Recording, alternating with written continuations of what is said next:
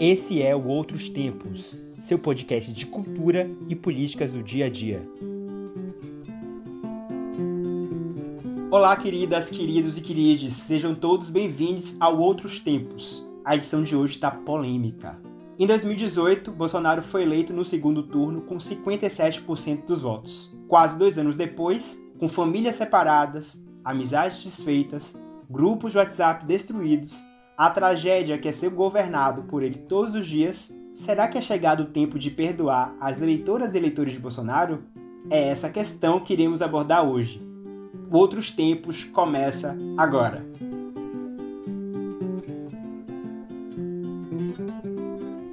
João, esse tema difícil, me diga aí, algum ente querido seu se foi na leva de 2018? Rapaz, com certeza alguns foram. A minha vantagem é que eu já tinha brigado com todo mundo na época de Dilma contra Aécio. Né? Naquele ano de 2014 que eu estava sentindo que as coisas começaram a ficar meio estranhas, as pessoas começaram a ficar um pouco violentas e eu falei, hum, vou ficar aqui não. E aí eu fui me retirando do grupo do WhatsApp. Então, quando a Hecatombe chegou, eu acompanhei de longe, sabe? Eu fiquei só vendo a bomba atômica de longe. E você? Você perdeu alguém pro bolsonarismo? Para mim a Aécio não foi o suficiente. Então eu fiquei ainda, insisti, fiquei um tempo, etc.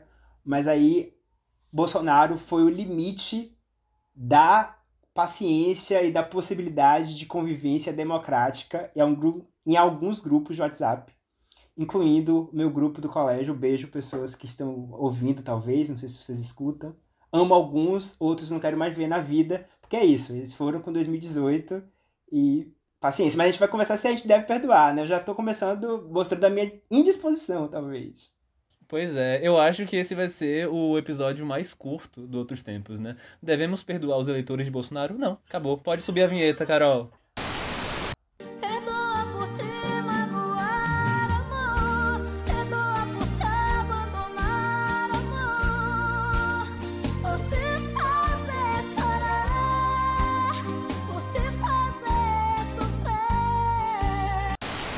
Mas é importante, mesmo que a gente mostre a nossa indisposição, talvez, discutir primeiro por que, é que essa criatura chega ao Palácio do Planalto e tentar ver quais são as possibilidades de diálogo. Porque eu falo brincando, né, que saí do grupo dos meus amigos e colegas da época do, do colégio, mas nem todo mundo, para mim, comprou o pacote completo do bolsonarismo, assim, porque eu acho que é importante isso, né? Uma coisa é alguém que festejou a eleição dele, de Bolsonaro, de forma consciente, e outras pessoas que votaram eventualmente por uma série de razões. Acho que é um pouco fazer esse movimento de entender quais são essas razões, né? E depois encaminhar aí para saber o que é que tá rolando e quais são as possibilidades de diálogo, né? A gente vê um, um movimento dos arrependidos. Sim. Eu não acho que a gente vai entender o que está acontecendo, né? Eu acho que a gente vai.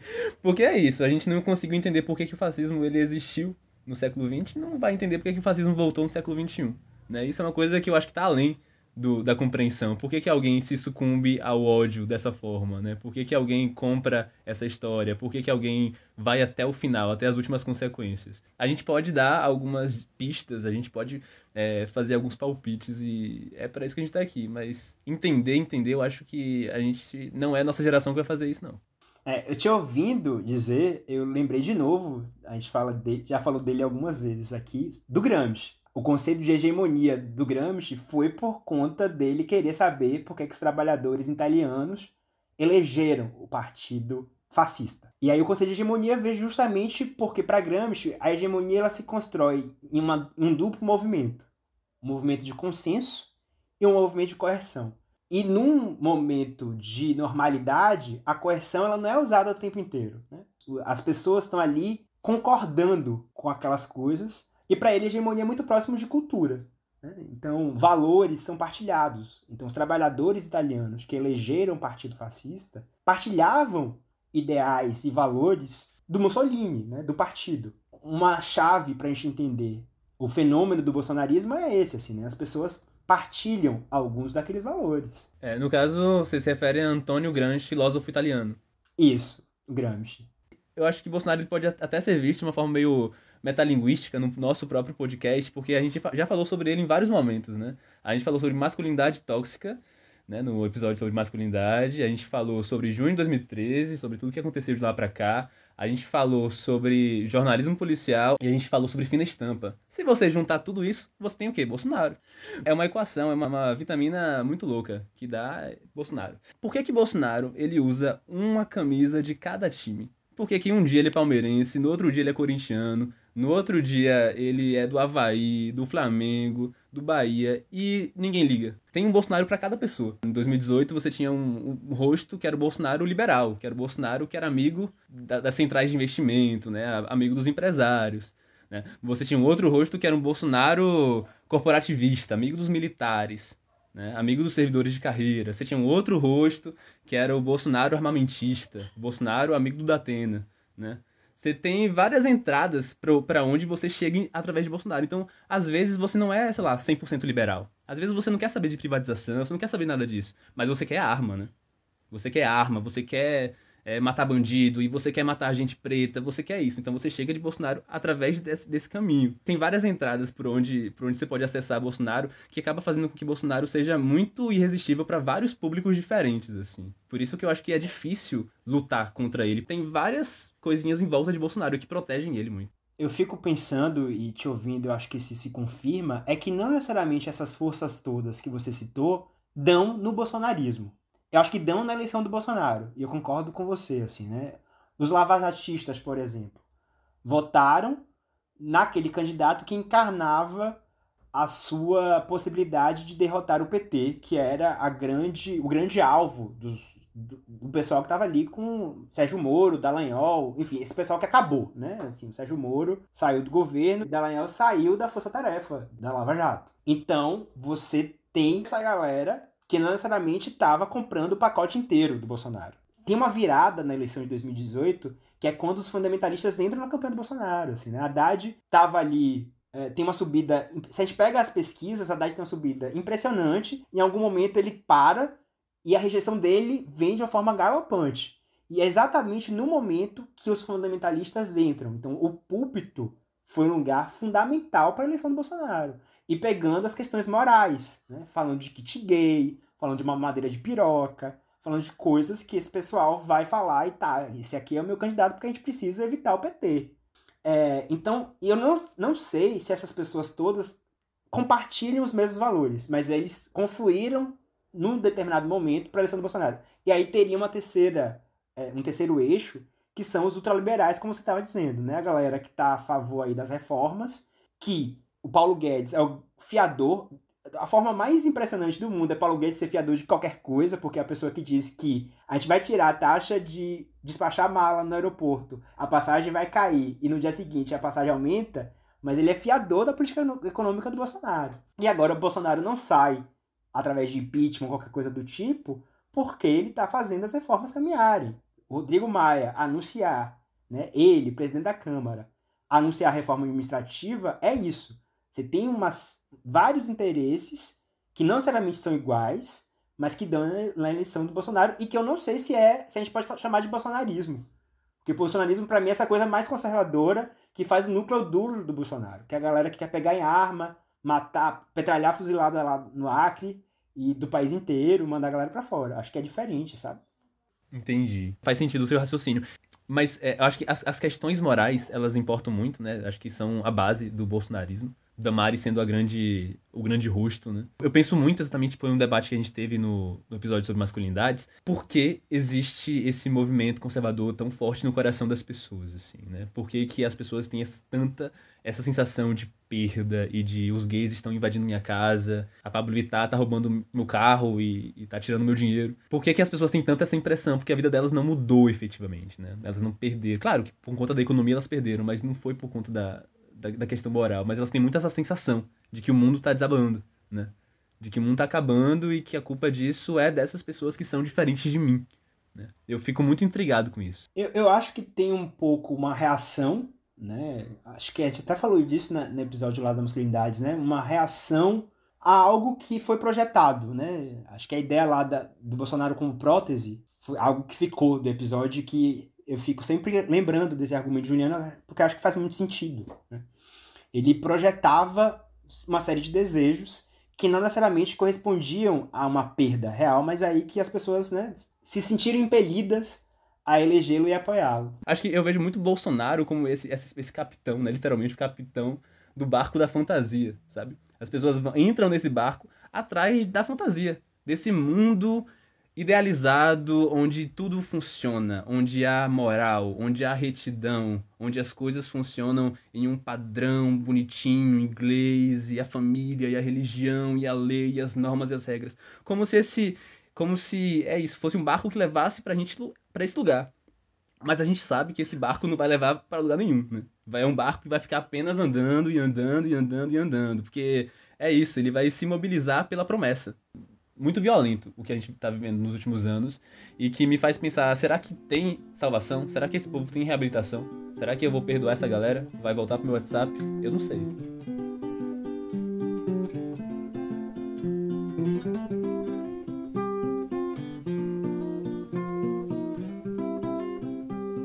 Eis uma grande pergunta.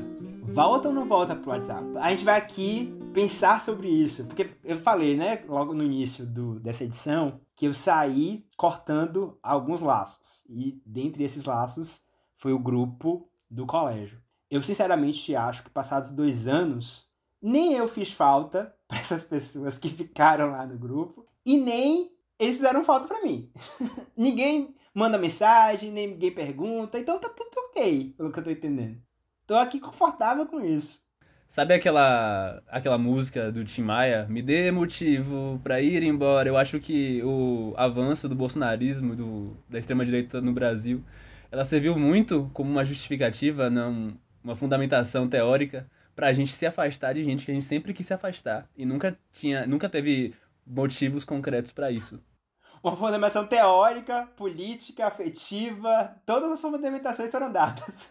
Tudo junto, assim, é... muitas das nossas relações foram assim, assim, que já estavam por um fio, e aí a gente pôde sair com mais tranquilidade. Mas a gente tá nos exemplos fáceis, né? Eu tava aqui pensando agora, enquanto você tava falando, e aqueles casos que a gente não consegue simplesmente parar de falar? Assim, tem parentes meus que eu nem procuro saber quem voltou. Porque é isso, a pessoa tem uma, tem uma importância histórica na minha formação. Então, se eu souber que ele votou em Bolsonaro, eu faço o que com essa informação? Não estão no meu grupo do WhatsApp, mas são pessoas que eu tenho afeto. então, assim, eu prefiro nem saber.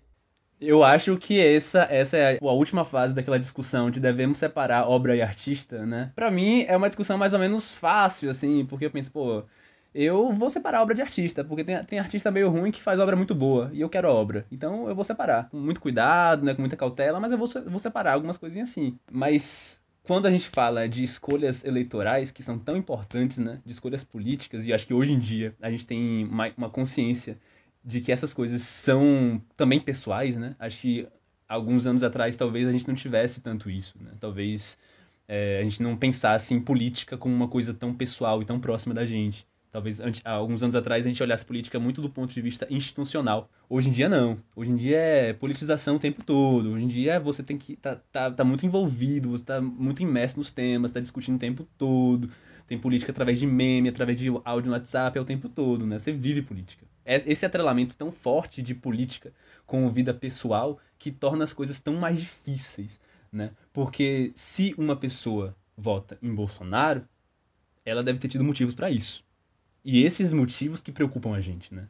Por qual estrada será que essa pessoa entrou? Será que é uma estrada que dá para perdoar? Será que é, tipo, pelo ponto de vista moral de odeio gays? Será que é pelo anti-esquerdismo violento? É, é, é, é, pelo quê? Assim, é pelo individualismo? É pelo quê? Assim, eu acho, eu, então, acho que quando uma pessoa próxima de mim é, parece que votou em Bolsonaro, eu vejo ali uns posts meio comprometedores, eu fico logo pensando, beleza, por qual via você entrou, né? Qual foi o seu critério de escolha? A minha sorte é que o meu núcleo familiar mais próximo é esquerdopata. Né? A, gente, a, a tradição da família de esquerda é pelas comunidades eclesiais de base. Então a nossa briga no, na última eleição presidencial foi entre ciristas, hadadistas, lulistas e a galera do Guilherme Boulos, que no caso era eu, que era o único possível eleitor, acabei votando em Haddad, mas era quem estava lá empunhando a bandeira Bulos e Guajajara. Não que tenha sido muito fácil, né? Porque os ciristas, às vezes, eles são meio complicados de da gente lidar, mas estão muito longe dos bolsonaristas, né? A gente consegue ter convívio democrático e divergências possíveis com eleitores de Ciro Gomes. Eu acho que Bolsonaro nos marcou para sempre, então eu acho que a gente tá no começo da loucura ainda, eu acho que a loucura tá muito longe de acabar. Mas quando a loucura acabar, a gente vai ainda levar essas marcas com a gente. Então é importante a gente tentar passar por essa da melhor forma possível, assim. Eu gosto bastante da frase, o mal da história é agitado, que o pessoal pensa que é de Mayakovsky, né, assim, mas eu, reivindicando o meu lugar de soteropolitano, digo que é do Olodum. O mal da história agitado é nosso.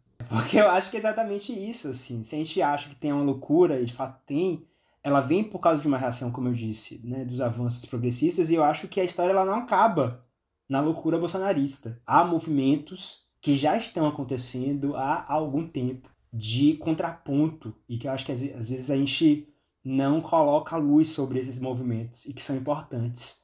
Né? a gente teve movimento de ocupação de escolas, a gente tem uma série de candidaturas muito interessantes agora esse ano. Teve o movimento de ocupação de, da política, uh, que a gente falou lá, lá no episódio de junho de 2013. Então tem uma série de movimentações que mostram que uh, o jogo não tá. não acabou, né? A gente não apitou o final do jogo e as, as coisas não são fáceis, mas uh, a gente está aqui para disputar essas coisas, né?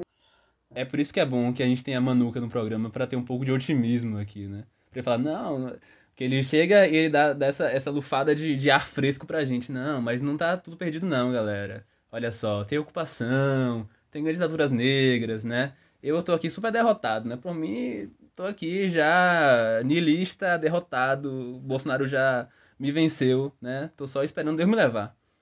Então, Manuca já tá injetando um pouco de otimismo na gente, o que é muito bom, né? É muito bom ver essas palavras. Até porque se você parar pra, pra pensar, para você. As pessoas estão perto de você e que se renderam ao bolsonarismo, é muito ruim você pensar que essas pessoas elas são automaticamente fascistas, né?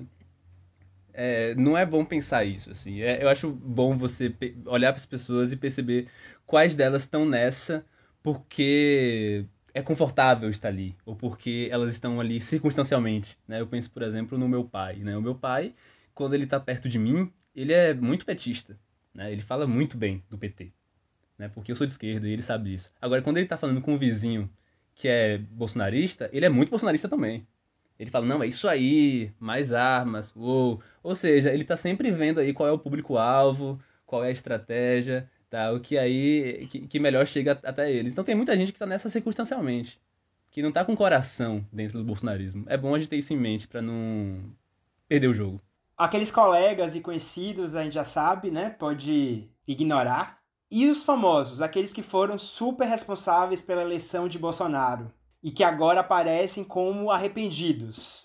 O que a gente faz? A gente perdoa, não perdoa, inclui no diálogo? Qual é o procedimento? Para não ficar parecendo que é cancelamento, a gente vai fazer aqui o perdoa ou não perdoa.